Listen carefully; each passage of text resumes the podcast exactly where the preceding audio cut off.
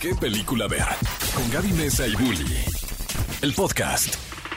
Cinefilos, bienvenidos al podcast de qué película ver, el podcast preferido para todos los cinéfilos. Estamos muy felices de que nos acompañen en este episodio más porque nos encanta traer voces que realmente aporten a esta eh, lectura del cine, a este amor sobre el cine. Y el de hoy tenemos a un director, pero antes de presentarlo, como siempre, me acompaña en este bonito podcast mi queridísimo Bully. ¿Cómo Un estás, gustazo estar aquí contigo, Gaby. De verdad que estamos muy honrados porque está con nosotros a propósito del estreno de la película Lecciones para Canallas, nuestro queridísimo Gustavo Moeno. ¿Cómo estás?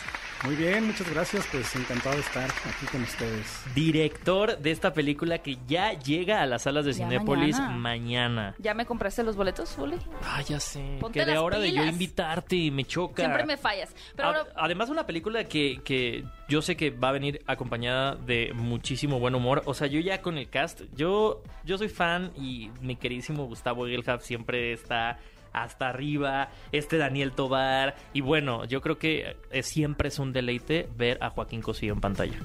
Claro, no, Jo- Joaquín es, eh, es un gran actor, ¿no? Y tiene un carisma impresionante. Entonces, creo que él, él le dota. Estamos muy acostumbrados a, a- a- muy acostumbrados a verlo como villano. Ajá. pero con su carisma pues siempre hace que estos villanos sean adorables, ¿no? Y aquí no es la excepción, digo, hace un personaje que, que si bien no es un matón o un narcotraficante, pues es un estafador que pues sí hace bastantes cosas malas en la película, pero pues Cosio le aporta todo su carisma y, y, pues hace que, que estés con él y lo quieras, ¿no? O- Oye, Gus, como siempre, siempre sabemos que el cine mexicano, siempre cualquier película trae una historia de, de proceso para llegar a ella. Como buena película mexicana, ¿cuál fue la historia de, de, de Lecciones para Canallas? Claro, pues esta no fue la excepción, ¿no?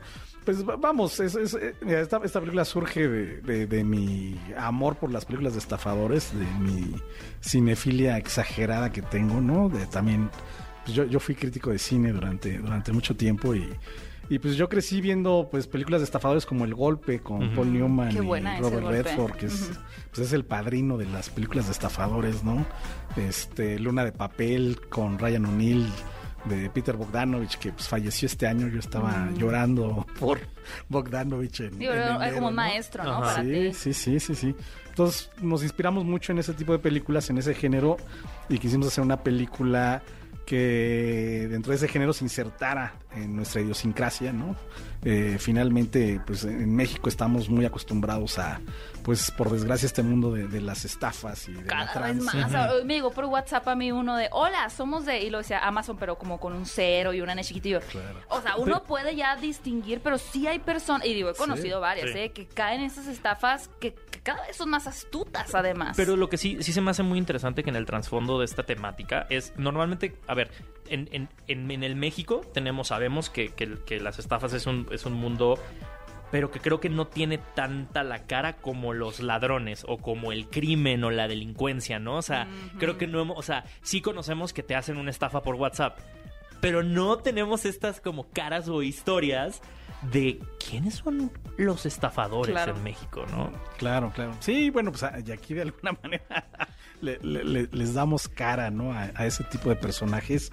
Digo, a través de, de- de la comedia, ¿no? No es, no es una película que, que te sermonee ni te regañe al respecto, ¿no? Pero pues sí expone este tema, propone también una reflexión, creo, sobre este, pues, mal, llamémosle endémico del país. Y, y bueno, ¿no? Pues ahí te digo, con, con Cosío haciendo a un estafador encantador que pues, se reencuentra con, con, con su hija, que es el papel que hace Dana de Reynó, ¿no? Oye, Gustavo, ¿a ti te han estafado alguna vez? Eh, sí, sí, sí, por supuesto. ¿Cuándo, ¿Cuándo te sucedió esa tragedia? Pues, fíjate que hace hace muchos años ya eh, estaba yo vendiendo una casa y, y me la eh, me contactó alguien por teléfono que me la quería comprar, ¿no? Eh, y que tenía mucho dinero y demás, pero que no era fácil que, que viniera, ¿no? A, a ver la casa en persona y demás porque estaba lejos. Y bueno, a través de las llamadas telefónicas descubrí que me estaba hablando de un reclusorio, ¿no? Es lo que iba a decir yo, que luego se popularizó mucho Sí. de, de las llamadas de los reclusorios. Sí, o sea, sí. fue- se descubrió que se hacían mucho desde... Bueno, pero te estafó por la ilusión. Me estafó y, por y la dejaste de intentar claro. venderla, ¿no? Te fueron las nuevas oportunidades. Nunca lo perdonaste. Y ahora tendrás Ahora las estafas cada vez son más raras, ¿no? O sea, o que te llega la oferta de trabajo en el mensaje ahí de texto. O el otro día me hablaron y era un sonido de gaviotas. Y se escucha como 30 segundos un sonido de gaviotas y te cuelgan. Eso es satánico, Bully. No, ya sé, Eso no es una ¿no? estafa, eso era el Me demonio. persiné cuando me, cuando me colgaron. Eso, oye, Gustavo. Ah, bueno, para quienes eh, tal vez no estén tan familiarizados con, con la carrera de Gustavo, como bien mencionaste, fuiste crítico de cine y quisiera que habláramos un poquito de eso. Pero también eh, has estado involucrado en, en películas como la nueva adaptación de Libro de Piedra, Fashion Models del 2014, Las Aparición 2016, Girón de Niebla, por la cual además estuviste nominado al Ariel en la categoría de Mejor Guión Adaptado. Y bueno, hace un par de años, bueno, cuatro ya, nueve, ¿no? Cuando, cinco años, pandemia. 2018 trabajó Chip de pandemia. en Traición e Influencia, sí es que yo pienso que acaba de ser, pero...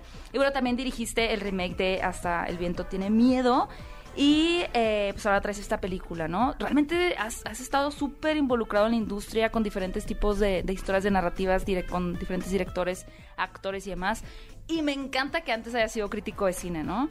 Porque creo que algo de lo que se habla mucho y me encantaría escuchar tu opinión es esta idea de que el crítico de cine es un director frustrado.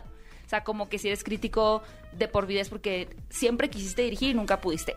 En tu caso tú ya lo, lo hiciste, saltaste, viéndolo de cierta forma, ¿no? Saltaste de la crítica hacia la dirección. Pero tú qué piensas de, este, de esta frase de que el crítico es un director frustrado? No, no, no, no creo que sea eso, o sea, la, la- la regla, ¿no? Sí, he, he conocido a, a muchos amigos. Algunos frustrados. Críticos que sí, que sí su intención ha sido hacer cine, pero hay otros que, este, Leonardo García Tsao, por ejemplo, que es, que es muy buen amigo mío, él siempre ha dicho, no, qué horror yo ser director de cine, ¿no? O sea, que qué tortura, ¿no? No sé por qué alguien quiere dedicarse a eso, ¿no? Entonces, digo, cada quien, yo en, en mi caso, la verdad es que siempre soñé con, con- hacer cine y, y sí vi la, la crítica cinematográfica como, como una especie de, de caminito para, para, para ir hacia allá, que, que no es realmente un camino, pero pues yo en ese momento pensaba que, que, me podría servir. Pero sí te facilita, digo, eh, entrenar un poco el ojo o la mente a detectar ciertos patrones de las películas y al momento de escribir las propias, decir, ok, ya, o sea, recuerdo que esto en ese tipo de cine, como mencionabas ahorita, ¿no? Paul Newman y más, a mí me gustaba, ¿cómo puedo incorporar esto a mis guiones también, ¿no? O sea, más allá de- del fanatismo, quizá ya siendo crítico, tienes como más claras estas ideas, estas convenciones, ¿no? Estos clichés en los que no quieres caer, etcétera. Sí, claro, pues eh, bueno, eso es de, de la cinefilia en general, ¿no? De, de- de ver tantas películas y ser Sí. tan, ef- tan, tan aficionado, o sea, no tanto como del, del- del crítico per se, pero obviamente también pues como crítico eh, te ayudas a, a- a analizar también las películas en el sentido de que tienes que transmitirle a, a quien te va a leer o a quien te va a escuchar la sensación que a ti te provocó la película. Entonces, sí es también como otro tipo de entrenamiento para, pa- para ver una película, ¿no? Que también creo que después eh, sí te ayuda este para, para crear historias y demás, o sea, te ayuda a mejorar tu narrativa, ¿no? Porque ya desde ahí tú ya estás narrando algo y estás buscando pues un diálogo con, con el, con contar, el, con el incluso espectador. como ¿no? contar una especie de historia, ¿no? Exacto. Atraparlos en Sí. tu historia. Oye, sabemos que todos los géneros tienen su grado de complejidad, pero mano, o sea, tú te has ido también al terror y a la comedia. No, o sea, y digo, la semana pasada estrenó Nope de Jordan Peele, que es un director que pasó de empezar a hacer comedia y luego se fue al género del terror, ¿no? ¿Tú qué símil ves en esos dos géneros? Claro.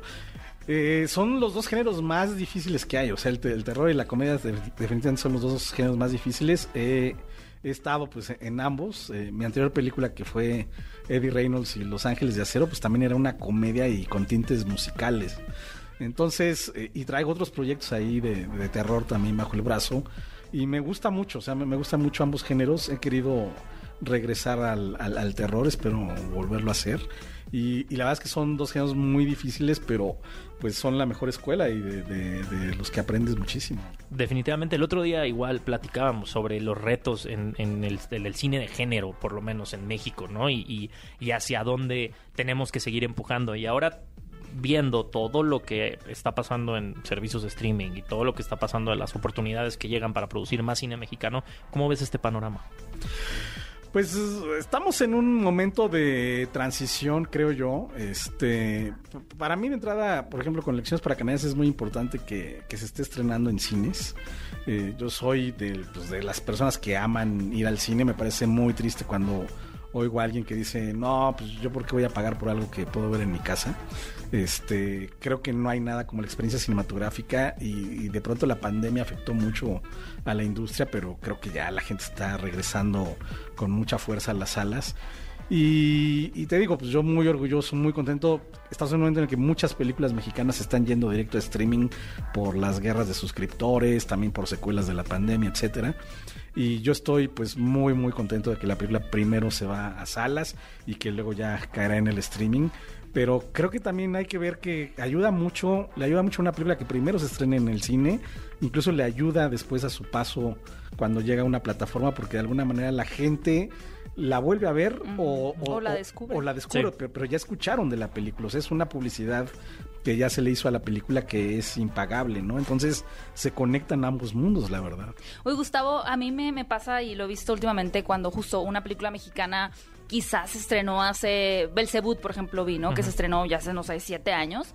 De pronto llega a plataforma y ¡pum! Hay como que un pico de conversación. ¿Te ha pasado a ti con alguna de tus películas que de pronto, pues yo dijiste, uy, ya, o sea, ya la. Digo, son tus películas, siempre las cargas contigo de una u otra forma, ¿no? Pero, ¿has notado algún pico de conversión con alguna en particular después de su llegada en digital, en Blu-ray ese tipo de cosas también? Pues creo que las películas, la verdad, tienen mucha vida, o sea, se, quedan ahí. Este, digo, yo hasta el viento tiene miedo todavía en, ciertos canales y demás. La, la, la topas, me, la, topo, ¿no?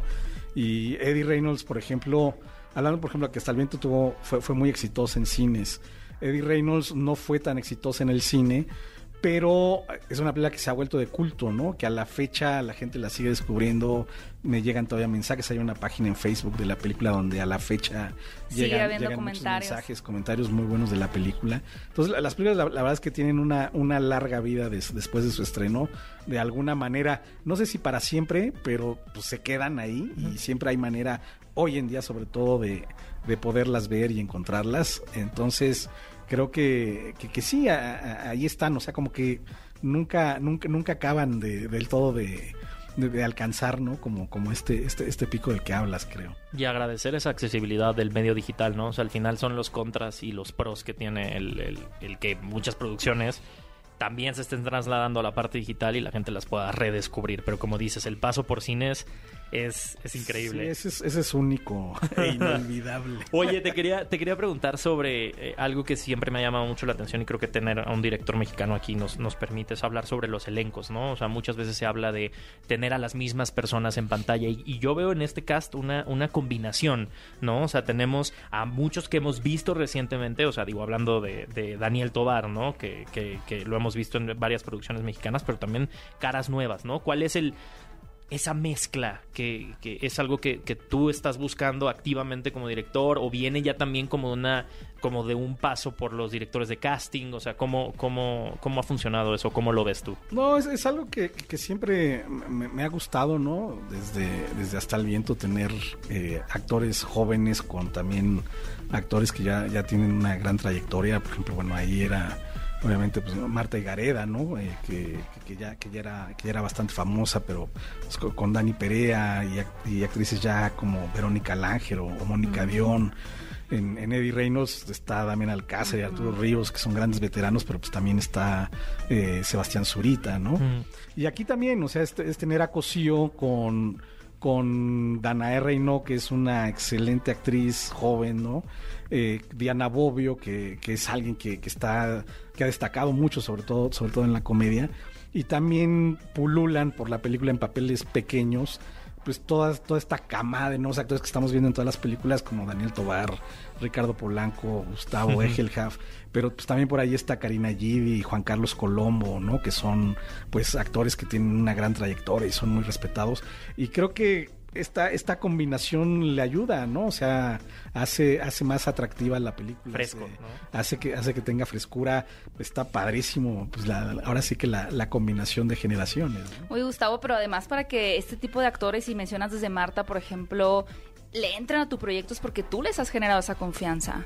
Eh, ¿qué, qué crees tú? Y Digo, ahí sí te vas a tener que poner así como que un- una estrellita en la cabeza, ¿no? Pero ¿cuáles Sí. son estas cualidades que finalmente hacen que los actores quieran trabajar contigo? ¿Qué dirías tú que, que te distingue como director para generar esos espacios de confianza para ellos?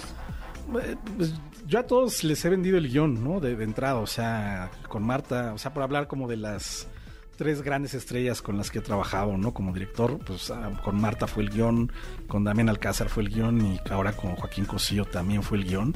O sea, le- les gustaron los guiones, les gustaron los personajes y la verdad es que cuando, cua- cuando, cuando a un actor le gusta la historia y el personaje es relativamente fácil que, que, que se Porque ya lo quieren contigo. hacer, Ajá. ¿no? Sí, Ellos ya, sí, lo- ya sí. están sedientos por darle vida. Exacto, exacto. O sea, ya, ya, ya con eso, esa es la, la mejor arma de seducción, ¿no? Y ya después nada más es darles su, su espacio también, ¿no? Crear un espacio en el set, pues para que realmente jueguen con el personaje. Eso, que- eso lo dices muy fácil, pero Es- teniendo un elenco y de, que vienen de diferentes escuelas, digo, al final todos tenemos un ego, entonces también eh, como director tienes que realmente poder mover bien las... Las eh, cartas. Sí, eso está muy difícil. Sí, sí, sí, digo, obviamente requiere, Se acuerda y se ríe. requiere de preparación y- Claro. y, cierto callo, ¿no? Que, que ido adquiriendo con, con el tiempo, pero no, la verdad es que he tenido muy buenas experiencias, ¿eh? O sea, por ejemplo, en Hasta el Viento tenía miedo que, que el reparto era completamente femenino. Me decían los productores, va a ser un caos, son, todas son actrices, no las vas a poder controlar. Y no, o sea, pues fueron los seres más lindos del planeta y todos, este, todas me apoyaron y demás. También cuando hice de Reynolds, híjoles, tienes a Damián y a y, perdón, y Arturo Ríos y Álvaro Guerrero y Jorge Zárate, son unos monstruos y, no, pues son súper profesionales y los cuatro se portaron muy bien y, trabajamos muy a gusto. Y con Cosío fue lo mismo, Cosío también, digo, es un actor que, que, que- he contado con el privilegio de su amistad ya desde hace algún tiempo. Entonces, la, la verdad es que, que fue muy a gusto trabajar también con él. Entonces, la verdad, no, no. Eh, muchos, muchos amigos directores siempre me dicen, oye, a mí me daría miedo estar con, con esos monstruos, ¿no? Pero a mí, la verdad, como director, me facilitan el trabajo. O sea, yo con los que no puedo son con los no actores. Me cuesta mucho Ah, tratar de trabajar con alguien que nunca ha actuado y sacarle algo, ¿no? Porque Que no tiene experiencia. que no tiene experiencia porque no, no, o sea, no soy un maestro de actuación yo, ¿no? En cambio, con actores profesionales les pido lo que quiera y lo hacen y me lo hacen de distintas maneras y yo hasta pues escojo en el cuarto de edición la mejor toma. Te Entonces, permiten jugar. Sí, Ajá. entonces la verdad es que es mucho más fácil al final del día. Oye, pues sí, o sea, felicidades primero de antemano por, por lección, eh, lecciones para canallas, eh, pero también por esa confianza y por, eh, yo creo que demostrar que, que podemos salir de muchos eh, preceptos y muchas ideas que se tienen sobre el cine mexicano y, y uno de esos es lo que nos estás contando ahorita, ¿no? Este tema de decir, no, es que los grandes actores y los egos y, y poder decir, no, pues puede haber una producción en donde todo, se- todo el mundo se la pase poca madre, ¿no? Así que pues felicidades por ese trabajo. Claro, no, muchas gracias. Oye, Gustavo, antes de que te nos vayas, simplemente invitar a la audiencia de qué película ver a que a partir de mañana vayan a ver la película. Eh, tú enamoras a la gente, a los actores con el guion. Me gustaría que enamoraras a la audiencia para que vayan a ver Lecciones para Canallas. Sí, pues se estrena mañana en, en 800 salas en, Wow. en todo el país. Eh, insisto, creo que es muy importante decirlo que la película eh, está por el momento solo en cines. Es padrísimo ver una película en el cine. No hay nada como, como verla en esa pantallota que, que tú le vas a dar en ese momento toda tu atención, a diferencia de, de cuando estás en tu casa y tienes ruidos y luces y demás. Aquí te entregas en la sala oscura completamente a la película, estás rodeado con mucha gente que también eh, va a vivir la película contigo, que se va a reír contigo, te va a contagiar también la risa. Claro. Entonces creo que es, es un ritual maravilloso que no hay que perder. Y además, ojo que esta película también el, eh, el 5, 6 y 7 de septiembre, el lunes, martes y miércoles, el cine va a estar a solo 29 pesos. La fiesta del Perfecto cine. fiesta del cine. momento Entonces, para verla. Y que pueden esperar una película divertida. Una película divertida y nos han dicho, es el, no lo digo yo, es el común denominador de todos los comentarios ahorita, es una comedia diferente que vale Ok. mucho la pena. Excelente. Me y encanta. excelente que caiga en septiembre, porque nuestro mes La patrio. pueden ver tres veces. Salir y entrar, salir y entrar, salir y entrar. Efectivamente. Gustavo, muchas gracias. Eh, no sé si tienes redes sociales o dónde podemos eh, Claro, invitar a que te sí, sigan. lo- los invito a que sigan la página de Instagram de Lecciones para Canallas, es arroba Lecciones para Canallas, y ahí van a encontrar un montón de información visual de, de la película, y pues este los invito a, a que la sigan y, y se enteren ahí de, de muchas cosas y promociones también que luego hay en la página. Excelente. Excelente. Gustavo Moeno, director de Lecciones para Canallas, que ya llega a las salas de Cinépolis. Muchísimas gracias. Y amigos, les recordamos que cada miércoles tenemos un nuevo podcast y nos pueden escuchar también en vivo los sábados en punto de las 10 a.m. en XFM 104.9. Esto fue el podcast de ¿Qué película ver? Un podcast de Cinépolis. Ve a Cinépolis y utiliza el hashtag qué película ver. Escúchanos en vivo todos los sábados a las 10 de la mañana en Exa FM 104.9.